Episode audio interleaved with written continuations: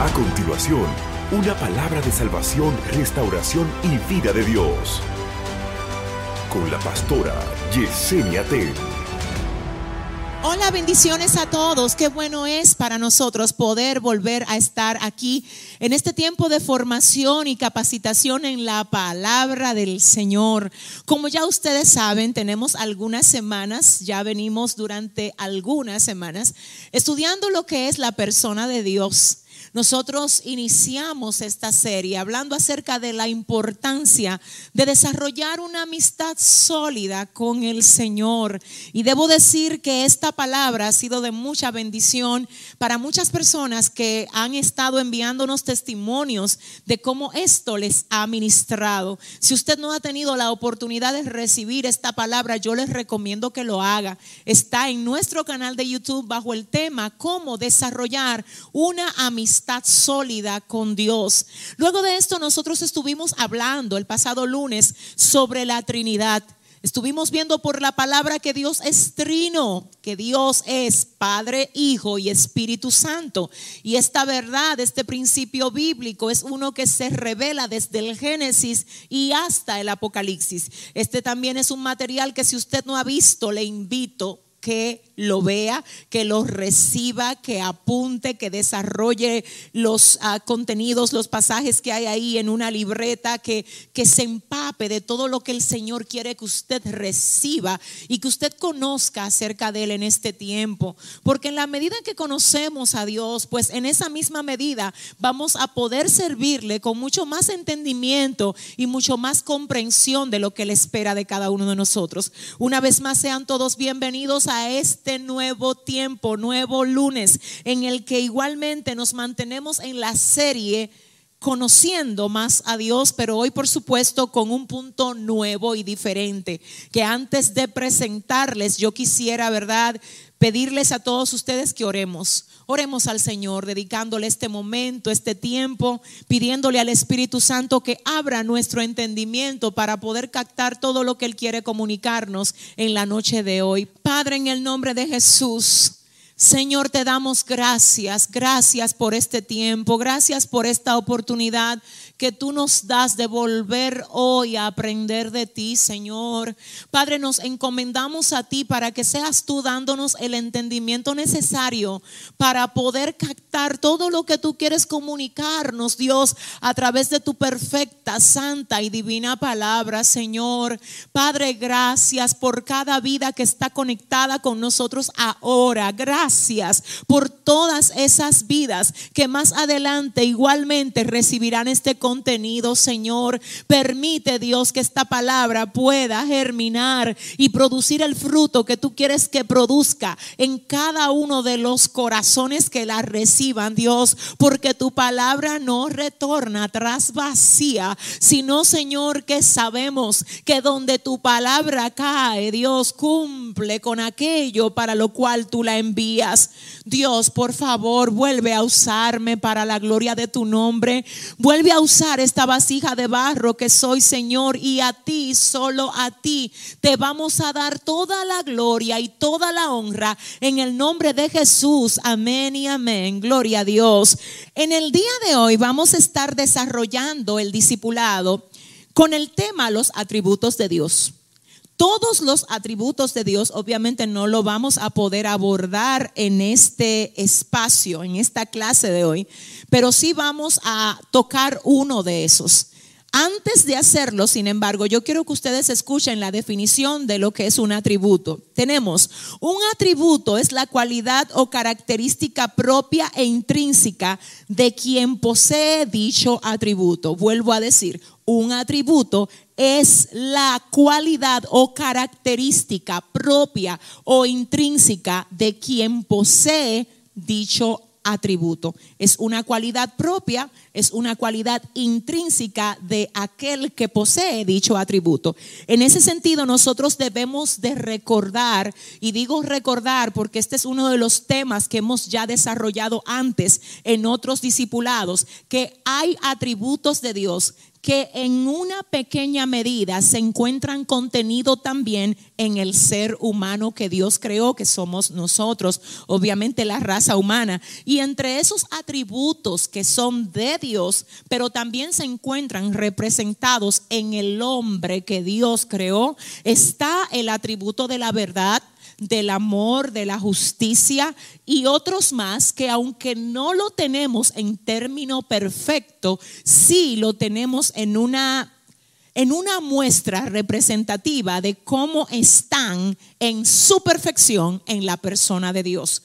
A esto entienden los estudiosos de la palabra que se refiere el libro de Génesis capítulo 1 verso 26, cuando el Señor hablando dijo, hagamos al hombre a nuestra imagen conforme a nuestra semejanza. Recordemos, es importante que nosotros recordemos que la parte del hombre que está hecha conforme a la imagen y semejanza de Dios es la parte interna, la parte del alma, la parte del espíritu, la parte interna pero la parte corporal que fue creada de la tierra no está hecha a imagen y semejanza de Dios, porque como sabemos, Dios no tiene cuerpo, Dios es espíritu. Y tal como lo dice el libro de Juan capítulo 4, verso 24, Dios es espíritu y es necesario que los que le adoran le adoren en espíritu y en verdad. Vuelvo a repetir, señores, escuchen esto,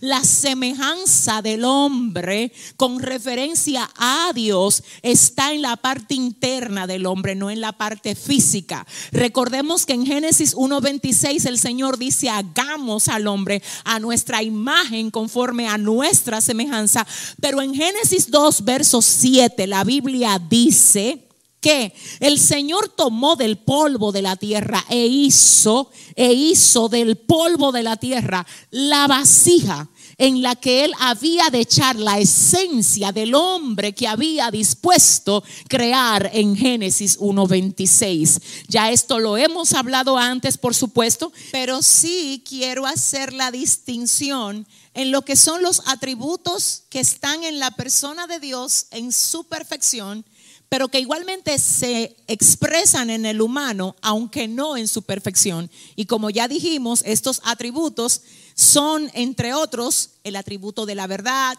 del amor, de la justicia. Y obviamente, además de estos atributos, sabemos que en Dios hay atributos que solo los posee Dios. Es decir, hay atributos que el hombre tiene como parte de la imagen y semejanza que recibe de Dios como su creador, pero hay atributos que no los tiene el hombre, que solo, solamente pueden ser hallados en la persona de Dios. En esa misma línea debo de decirles que entre los atributos que solo pueden ser hallados en la persona de Dios, tenemos el atributo de la omnisciencia. Omnisciencia. ¿Qué quiere decir omnisciencia? Que el Señor todo, absolutamente todo lo sabe. Amén. Todo lo sabe. Cuando hablamos de la omnipresencia, este también es otro de los atributos que solo puede ser hallado en la persona de Dios. Pero ¿a qué se refiere el término omnipresencia? Omnipresencia hace referencia a la capacidad que tiene solo Dios de estar en todos los espacios en un mismo tiempo. Señores, ni siquiera Satanás puede hacer esto. Satanás no es omnipresente, no. No, no es, sino que Él tiene súbditos que los representan y es, por supuesto, un reino organizado que se comunica, pero Satanás no es omnipresente. Igualmente no son los ángeles omnipresentes, mucho menos lo es el humano. Entonces, en ese sentido, la omnipresencia es uno de esos atributos que solo podemos hallar en la persona de Dios. Dicho esto, continuamos viendo otro de los atributos que solo pueden ser hallados en la persona de Dios y el siguiente es la omnipotencia, que quiere decir que Dios todo, todo, todo lo puede hacer. Por esto bien claramente dice la palabra, todo lo que Jehová quiere lo hace en el cielo, en la tierra, debajo de los mares y en todos los abismos. Todo lo que Jehová quiere lo hace, porque Él es omnipotente y hace lo que Él quiere hacer. Amén. También tenemos que otro de los atributos que no se encuentran en la persona del hombre, pero sí se encuentran solo en la persona de Dios, es la inmutabilidad. ¿Qué quiere decir el término inmutabilidad? Que no se mueve, que permanece en una misma postura, que no varía su carácter carácter que no cambia, que en él no hay mudanza ni sombra de variación, como bien lo dice el apóstol Santiago, amén, cuando dice que en Dios no hay mudanza ni hay sombra de variación. Finalmente, tenemos otro de los atributos que solo pueden ser hallados en la persona de Dios y en esta ocasión le toca el turno a la soberanía soberanía. ¿Qué es lo que implica el atributo de la soberanía en la persona de Dios? Pues fíjense que implica que Dios hace todo lo que quiere, como quiere, cuando quiere, con quien quiere y nadie, absolutamente nadie, le puede decir que tú haces porque Él es soberano. Todo lo que hay, todo lo que existe depende de Él y Él no depende de nadie. Todo salió de Él. Dios no salió de nadie. Todo tuvo un día de inicio. Dios no tiene inicio porque Él es eterno. Y hablando de él, la Biblia dice que él habita la eternidad. Así es que en los próximos lunes vamos a estar desarrollando por la palabra cada uno de estos atributos. Y vamos a iniciar con los atributos que solo se pueden hallar en la persona de Dios, como ya vimos. Amén. Hoy vamos precisamente a iniciar con el atributo de la omnisciencia. Recordemos que el término omnisciencia se traduce como conocer todas las cosas, las reales y las posibles. Tremendo, ¿verdad? Recordemos que el término, oiga bien iglesia, el término omnisciencia se traduce como conocer todas las cosas, las reales y las posibles. Amén. Entonces hoy para poder como que captar bien lo que el Señor quiere comunicarnos, yo quise ponerle un tema a esta parte de la serie y quiero que ustedes lo anoten por favor. El tema es siete características de la omnisciencia de Dios siete características de la omnisciencia de Dios. Y esta será la dinámica, esta será la manera como vamos a estar comunicando todos los conocimientos que el Señor quiere en estos días que nosotros recibamos acerca de Él. Creo que cuando nosotros enumeramos lo que vamos a comunicar, pues al receptor se le hace mucho más fácil de captar. Así es que recordemos siempre que aquí la idea es que ustedes crezcan, que ustedes puedan aprender, que ustedes capten todo lo que el Señor quiere pasarles a través de esta vasija de barro que somos y vamos a arrancar. Vuelvo a decir, siete características de la omnisciencia de Dios.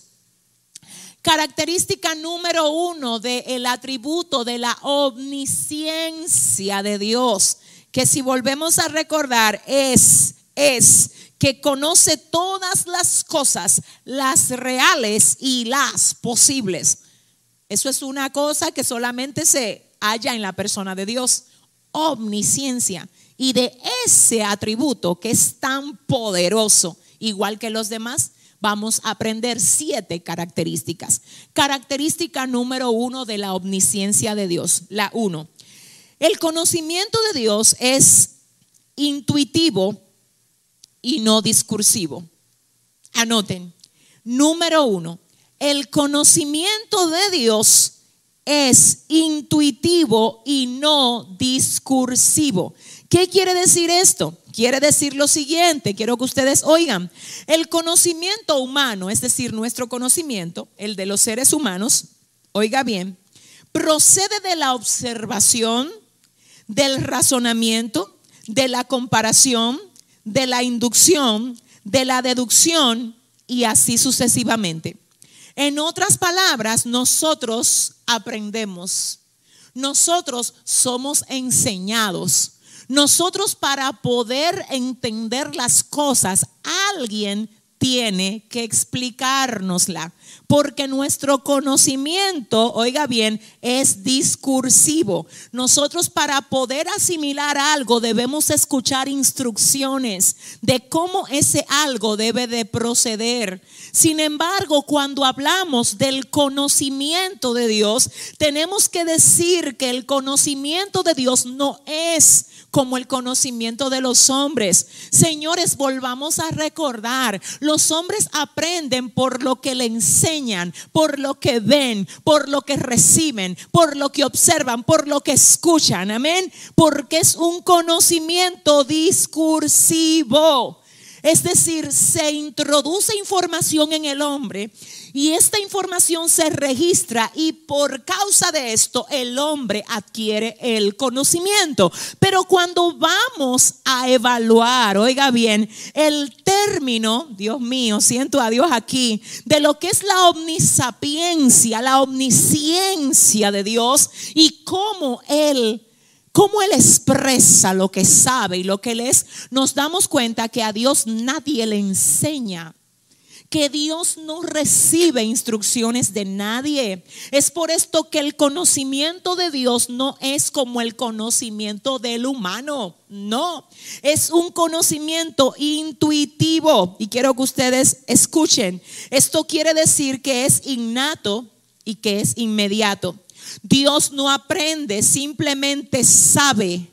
Él no descubre. No, no fue que él descubrió. Es que ya todo estaba revelado delante de sus ojos antes incluso de existir, porque Él es omnisapiente, omnisciente. Entonces, en este sentido, es necesario que sepamos esto. Dios no descubre, Él todo lo sabe, aún antes de que las cosas sean reveladas, aún antes de que las cosas sean manifestadas. En este sentido, Dios no descubre, a Dios nadie le enseña, Dios no olvida, Él todo lo sabe. Y quiero que usted sepa algo, los eventos del pasado para Dios son tan reales como los que están aconteciendo hoy. Y los eventos del futuro son tan reales como los eventos pasados. Porque para quien existe el pasado, el presente y el futuro es para usted y para mí. Pero Dios habita la eternidad. A Dios no lo rige el tiempo. Dios es el que rige el tiempo. Así es que el todo lo sabe, a Él nada lo sorprende, Él todo lo conoce, Él todo lo maneja, todas las cosas están totalmente expuestas delante de Él, sin nadie quien le tenga que pasar un informe sin que nadie le tenga que informar qué pasó allí y qué aconteció acá, porque Él todo, absolutamente todo lo sabe.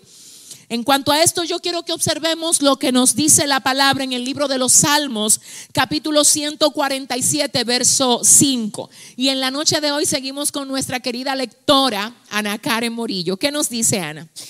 La palabra del Señor se lee en el nombre del Padre, Hijo y Espíritu Santo. Dice, grande es nuestro Señor y muy poderoso, su entendimiento es infinito. Observemos lo que dice el Salmo.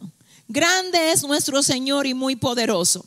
Su entendimiento es infinito. Observemos que el salmista aclara diciendo lo siguiente, señores, el entendimiento de Dios sobrepasa el IQ de todos los seres humanos juntos. A Dios no se le puede comparar con nada ni con nadie porque su entendimiento es infinito. Hablar de algo infinito es hablar de algo que no tiene fin, que no tiene fondo, que es simplemente inmensurable. Así es que hablar de un entendimiento infinito es literalmente hablar, señores, de algo que es imposible de medir a la mente del humano, porque su entendimiento, el entendimiento de Dios es infinito. Continuamos con la característica número dos de la omnisciencia de Dios.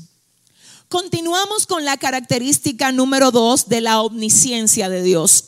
La número dos dice que el conocimiento de Dios es simultáneo, no sucesivo. Vuelvo a decir, el conocimiento de Dios es simultáneo, no sucesivo. ¿Qué significa esto? Él ve todas las cosas a la vez y en su totalidad.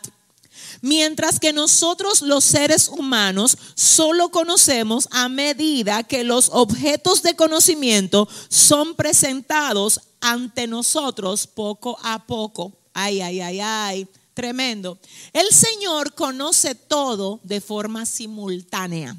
Nosotros vamos conociendo en la medida que se nos van presentando los acontecimientos. En otras palabras, hay cosas de hoy que todavía yo no sé. ¿Por qué? Porque no he llegado a vivirlas todavía. Hay cosas de hoy que ya el Señor sabe de mí que yo no las sé. ¿Cómo Él las sabe? Porque Él es omnisapiente. Amén. Porque Él conoce todo simultáneamente. Yo conozco lo que ya viví en la mañana. Yo conozco lo que ya viví en la tarde. El Señor conoce lo que me espera antes de yo irme a dormir hoy. Entonces, en ese sentido, es importante que observemos que por causa de la omnisciencia de Dios, Oiga bien, nosotros debemos de entender que el conocimiento que Dios tiene de las cosas es simultáneo. Ay, santo. Es decir, que como su conocimiento es simultáneo, Él sabe las cosas que tú le estás pidiendo, que a tu vista parecen bendición. Pero como Él sabe todo simultáneamente, Él sabe que eso que hoy parece bendición para ti, mañana se puede convertir en un gran tropiezo. Y como te ama tanto, aunque tú se lo estás pidiendo porque a tu vista parece ser una bendición, el que conoce más, sabe más, ve mejor, sabe en lo que eso que aparentemente es bendición hoy se puede convertir mañana. Y Él te ama tanto que prefiere decirte que no a decirte que sí y que luego eso te vaya a destruir. Es por esto que tenemos que recordar, aleluya, que mientras más conocemos a Dios, más incluso aprendemos a orar mejor aprendemos a adorar. Mientras más entendemos el carácter de Dios, más vamos a comprender por qué hay puertas que se cierran, por qué hay cosas que no salen como yo quiero que salgan, por qué hay gente que se va de mi lado, por qué hay momentos en los que yo siento, aleluya, que todo sale contrario a lo que yo deseo. Es que hay un Dios a quien tú le sirves que es omnisapiente es omnisciente y Él ve todas las cosas simultáneamente. Por eso me atrevo a decirte hoy que las cosas que hoy tú no comprendes, amor de mi vida, mañana esas mismas cosas por las que hoy tú reclamas, tú lloras, tú gimes, tú dices que no entiendes, por esas cosas, mañana tú le vas a dar gracias a Dios y le vas a decir gracias Señor, porque en otro tiempo yo no entendía lo que tú estabas haciendo y realmente lo que tú estabas haciendo era preparándome para esto que tú tienes conmigo ahora. ¿Sabes algo? Quiero que se quede sellado en ti el hecho de que la omnisciencia de Dios hace que Él conozca todo de manera simultánea mientras que nosotros solo conocemos a medida que se van dando los acontecimientos. Eso es lo número dos. Y para esto yo quiero que observemos lo que dice el libro de Isaías, capítulo 44, los versos 7 y 8. ¿Qué dicen, Ana Karen? ¿Y quién proclamará lo venidero? Lo declarará y lo pondrá en orden delante de mí como hago yo desde que establecí el pueblo antiguo Anúncienles lo que viene y lo que está por venir. No temáis ni os amedrentéis. ¿No te lo hice oír desde la antigüedad y te lo dije? Luego vosotros sois mis testigos. No hay Dios sino yo. No hay fuerte, no conozco ninguno. Dios mío, qué poderoso, señores. Miren, dice aquí el verso 7, ¿y quién proclamará lo venidero? Lo declarará y lo pondrá en orden delante de mí como hago yo desde que establecí el pueblo antiguo. anúncienles lo que viene y lo que está por venir. No temáis ni os amedrentéis. No te lo hice oír desde la antigüedad y te lo dije.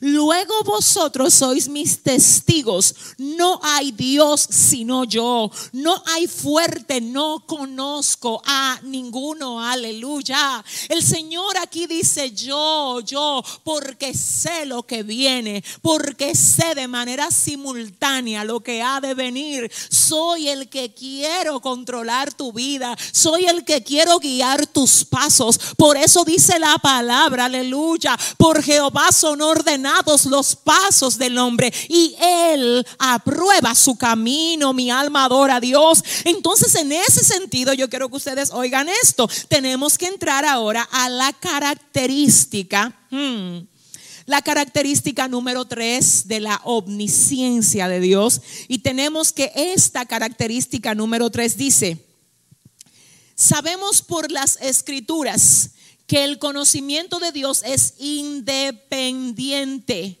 independiente y no dependiente. La característica número tres de la omnisciencia de Dios es que, quiero que usted oiga y reciba esto, oh mi alma adora a Dios, que el conocimiento de Dios es independiente y no dependiente. ¿Qué quiere decir esto? Quiere decir lo siguiente. Dios no recibe conocimiento de nadie ni de nada externo a sí mismo. Vuelvo a repetirlo. Dios no recibe conocimiento de nadie ni de nada externo a sí mismo. Dios no recibe conocimiento de nadie ni de nada externo a sí mismo. No hay quien enseñe a Dios. No importa qué tan honorable sea un maestro, qué tan docto sea un catedrático, no puede enseñarle a Dios. Porque Dios no, no, no tiene un conocimiento dependiente, no depende de que nadie le enseñe, no. Él es el que enseña, a Él nadie le enseña, Él todo lo sabe. Lo que se sabe, se sabe porque Dios ha dado la capacidad y ha dado la habilidad para que se sepa. Es decir, que Dios quiere que hoy nosotros entendamos, ay Dios mío, que no importa, es que no importa si tú ves que a ti te están haciendo justicia y tú dices, wow, ¿será que Dios no ve? Mira, dice el Señor, mira, no importa, no importa si tú sientes que nadie te defiende aquí, no importa si tú sientes que nadie da la cara por ti, porque tú sabes qué es lo que importa, que yo veo todo eso. Tú sabes qué es lo que importa, que a mí nadie me tiene que contar lo que te están haciendo, porque sin que nadie me lo diga, ya yo lo sé. Porque es que yo no necesito que me lo enseñen al que te está haciendo la guerra a ti. No me lo tienen que enseñar. No necesito que me lo señalen. Yo lo veo. Yo veo las injusticias que están haciendo contigo. No dependo de que me lo cuente nadie.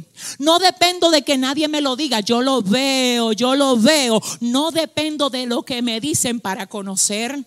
No dependo de lo que me dicen, dice el Señor, para entender lo que debo de hacer en los tiempos. No dependo de lo que dice un sistema ni un gobierno para saber cómo debo de levantar a un pueblo. Yo no dependo de lo que el hombre enseña o dice. De eso, oiga bien, depende el humano de que le enseñen, de que le muestren, de que le formen, de que le orienten. No, porque hablando de esto, y quiero que usted vea, la Biblia, hablando de esto que acabamos de ver ahora, en el libro de Isaías capítulo 40, versos 13 y 14 nos dice lo siguiente. ¿Quién enseñó al Espíritu de Jehová o le aconsejó enseñándole? ¿A quién pidió consejo para ser avisado? ¿Quién le enseñó el camino del juicio o le enseñó ciencia o le mostró la senda de la prudencia? Hmm. En otras palabras, nadie. La respuesta es nadie, porque ¿quién? ¿Quién? ¿Quién puede enseñar a Dios? ¿Quién puede enseñar al Espíritu de Jehová o aconsejarle enseñándole? ¿A quién le pidió consejo para ser avisado? Dice la palabra. ¿Quién le enseñó el camino del juicio o le enseñó la ciencia o le mostró la senda de la prudencia? Nadie. Nadie se lo enseñó, señores. Antes de que las ciencias existieran, ya Dios existía.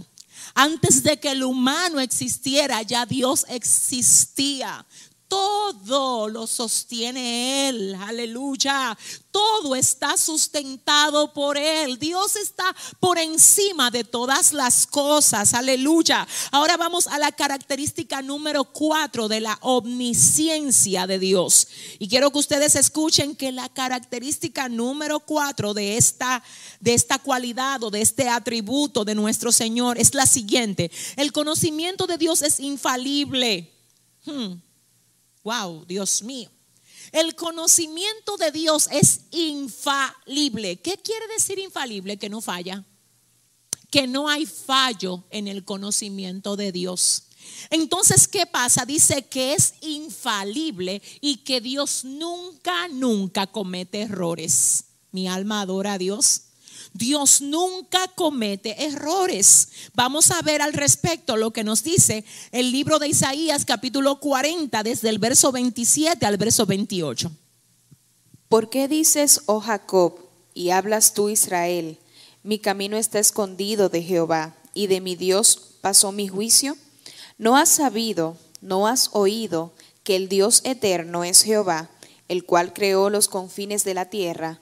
No desfallece ni se fatiga con cansancio y su entendimiento no hay quien lo alcance. Muy bien, excelente. Observemos bien este pasaje. Yo les aconsejo a todos ustedes que tomen nota, por favor, que repasen, que tomen apuntes. Yo sé que a medida que ustedes ven el contenido de, de los versículos y todo esto, yo sé, yo lo sé, el Señor a ustedes le va a ir dando revelación propia para que ustedes desarrollen ideas, para que desarrollen contenido que les edifique, no solo a ustedes, sino a sus familias, a sus congregaciones. Compartan lo que ustedes reciben con otras personas que puedan también estar necesitando escuchar esto. Recordemos que la característica número cuatro de la omnisciencia de Dios es que el conocimiento de Dios es infalible, no falla, no está sujeto a error.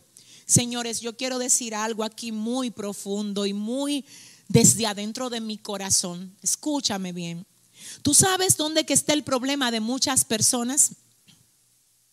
El problema de muchas personas es que a veces ignoran el consejo de Dios para irse detrás del deseo del corazón de ellos. Escúchame. Aunque a veces el consejo de Dios vaya en contra del deseo de tu corazón, hazle caso a Dios. Escúchame bien, mira mi amor, mira, escúchame. Hazle caso a Dios, aunque lo que Dios te dice que hagas sea en contra de lo que tu corazón quiere hacer. ¿Tú sabes por qué? Porque Dios no falla y porque Él nunca comete error. Y cuando Él te está diciendo a ti, es que quiero que te vayas por ahí, es que no quiero que vayas aquí, es que no quiero que te manejes así es que aunque tus intereses tengan que ser doblegados, yo te garantizo por la palabra de Dios que si tú obedeces a Dios antes de obedecer el consejo que te da tu propio corazón, basado a tus propios intereses, oye, la victoria victoria que tú vas a recibir, la vas a celebrar en gozo y en júbilo. Y haciendo esto vas a servir como testimonio a otros que estén teniendo batalla para obedecer a Dios de lo que el Señor puede hacer con alguien que se dispone a dejarse guiar por Él. Así es que en esta hora vamos a proceder con la característica número 5 de la omnisciencia de Dios. Y esta característica tenemos que es el conocimiento de Dios es infinito hmm, y no parcial. Dice aquí, Dios conoce exhaustivamente todas sus acciones y planes también nos conoce a nosotros de manera exhaustiva. Ningún secreto del corazón humano, ni ningún pensamiento de la mente, ni sentimiento del alma escapa a la vista de Dios. Ay, Dios mío. Aleluya. Wow, qué profundo está eso. ¿Qué quiere decir esto, pastora Yesenia? Que aún las cosas que tú no llegas a pronunciar y que solo la piensas, Dios las conoce.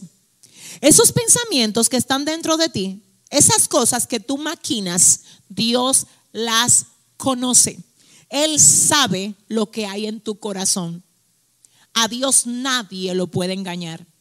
Tú no le puedes decir a Dios que tú no te sientes mal con alguien cuando Él ve lo que hay dentro de ti y sabe que sí, que tú sientes, tú sientes resentimiento o que tú te sientes ofendido con esa persona. Quizás eso sea algo que tú lo dices para ti mismo o para tratar de convencer a otros. Pero te tengo que decir que a Dios tú no lo puedes engañar con eso.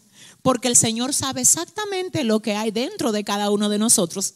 Él sabe los sentimientos torcidos que hay en nosotros. Él sabe los pensamientos incorrectos que hay en nosotros.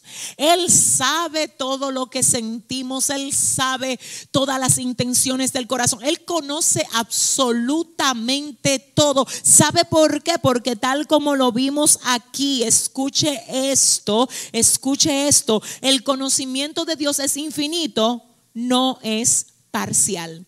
Y acerca de esto veamos entonces lo que nos dice el libro de los Salmos, capítulo 139, del verso 1 al verso 4. ¿Qué nos dice Ana? Tú has conocido mi sentarme y mi levantarme. Has entendido desde lejos mis pensamientos. Has escudriñado mi andar y mi reposo. Y todos mis caminos te son conocidos, pues aún no está la palabra en mi boca. Y he aquí, oh Jehová, tú la sabes toda. Qué tremendo, gloria a Dios. Yo quiero, Ana, que lo volvamos a leer despacio otra vez. Vamos a ver.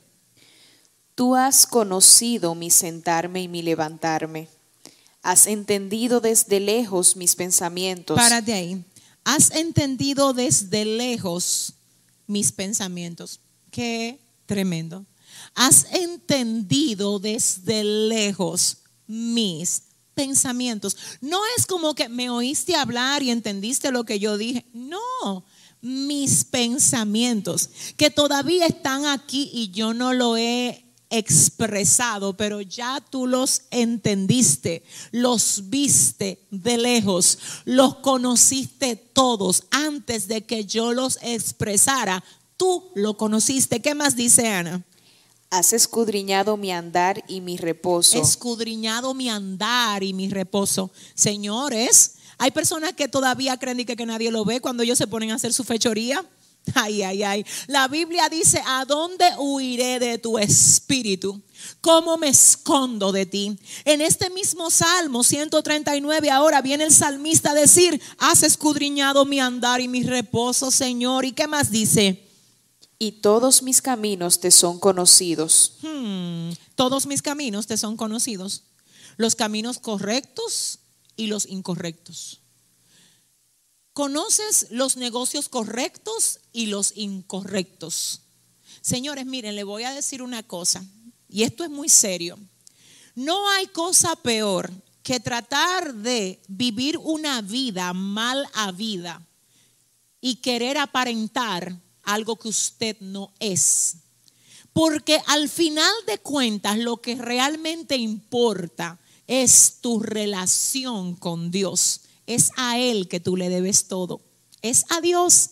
Y es por esto que a veces, aunque las personas atacan a algunos, lo señalan, lo murmuran, lo, lo ametrallan, como Dios es el que ve el andar, como Dios es el que ve el caminar, usted a veces dirá, pero ¿cómo es que a fulano, después que lo atacan tanto, yo veo que Dios lo respalda tanto? ¿Sabe por qué? Porque como te dije ahora, mira, escúchame. Al final de cuentas, lo que importa es que Dios sepa cómo tú andas. No es tu apariencia, porque de qué te vale a ti aparentar estar bien cuando no estás bien y Dios que conoce y ve sabe que no estás bien.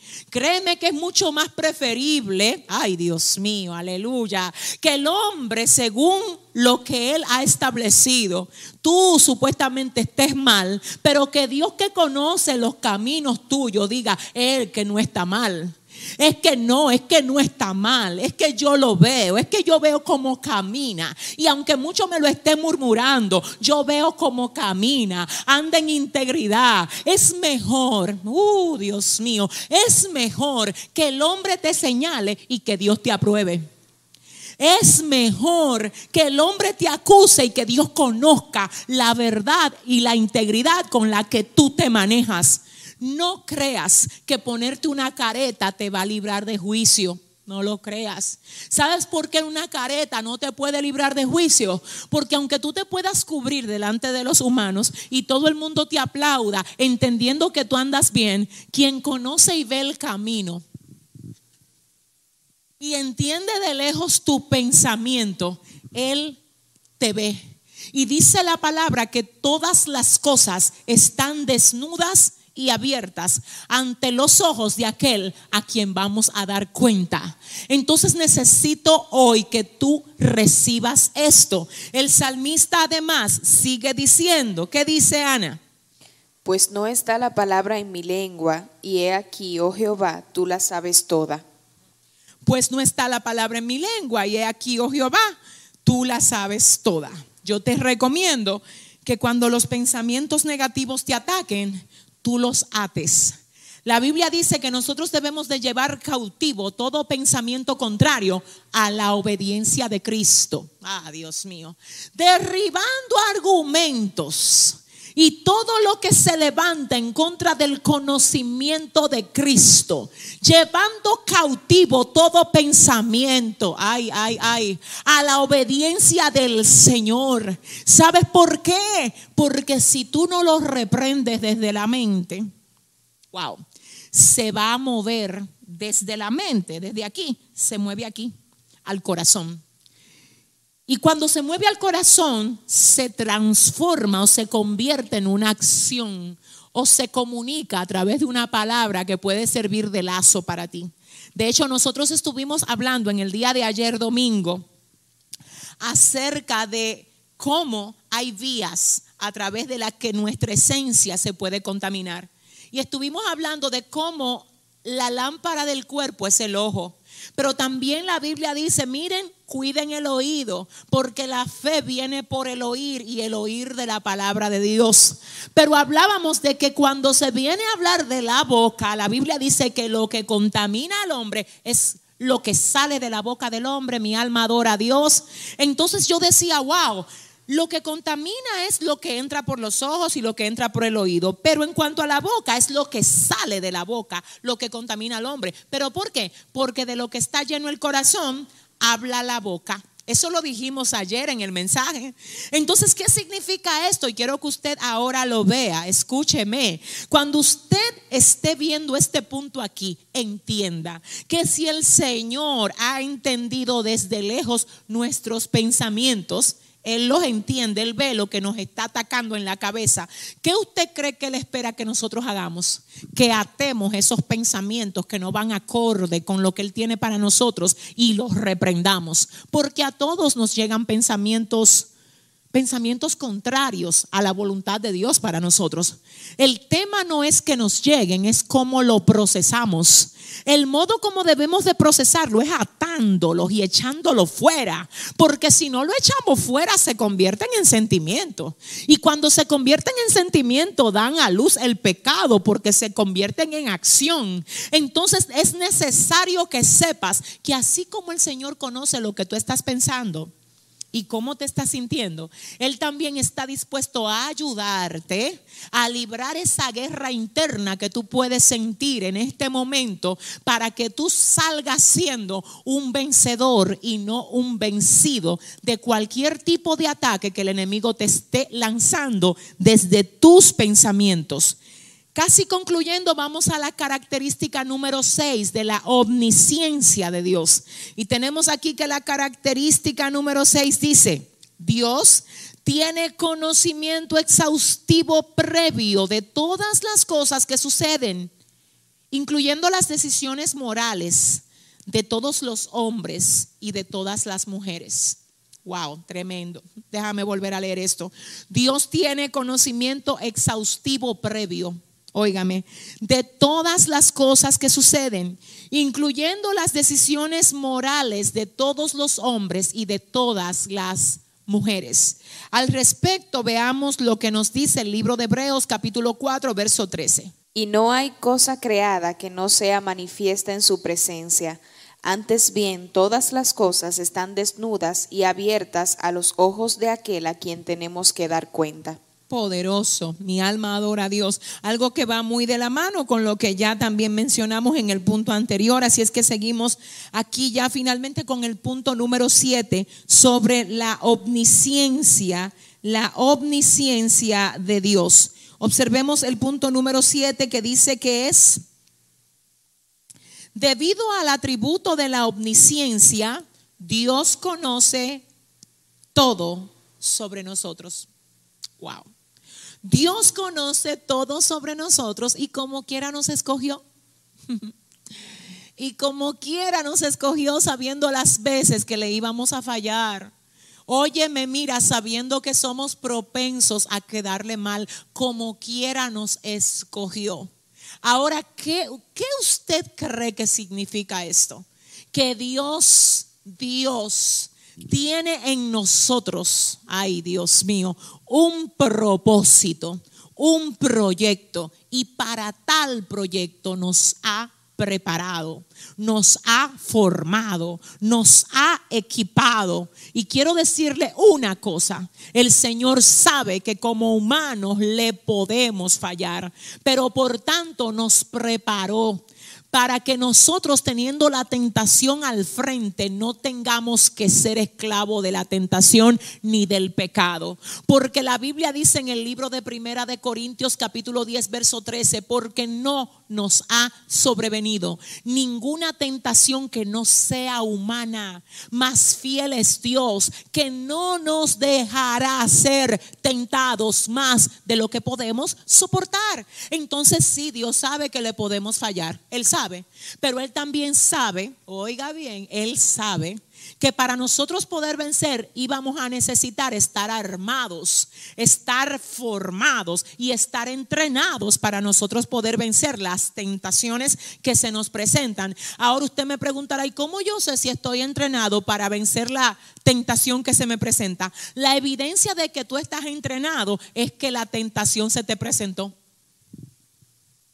porque no nos ha sobrevenido ninguna tentación que no sea humana. Más fiel es Dios que no nos dejará ser tentados más de lo que podemos soportar. Escucha esto, tú me vas a decir, wow, ¿y por qué yo siento que las tentaciones de ahora son más fuertes que las de antes? Porque ahora tú tienes una capacitación y una formación mayor por parte del Espíritu que hará que tú, my God, solo tengas que disponerte a vencer solo disponerte, porque si tú puedes vencer, tú sí puedes vencer.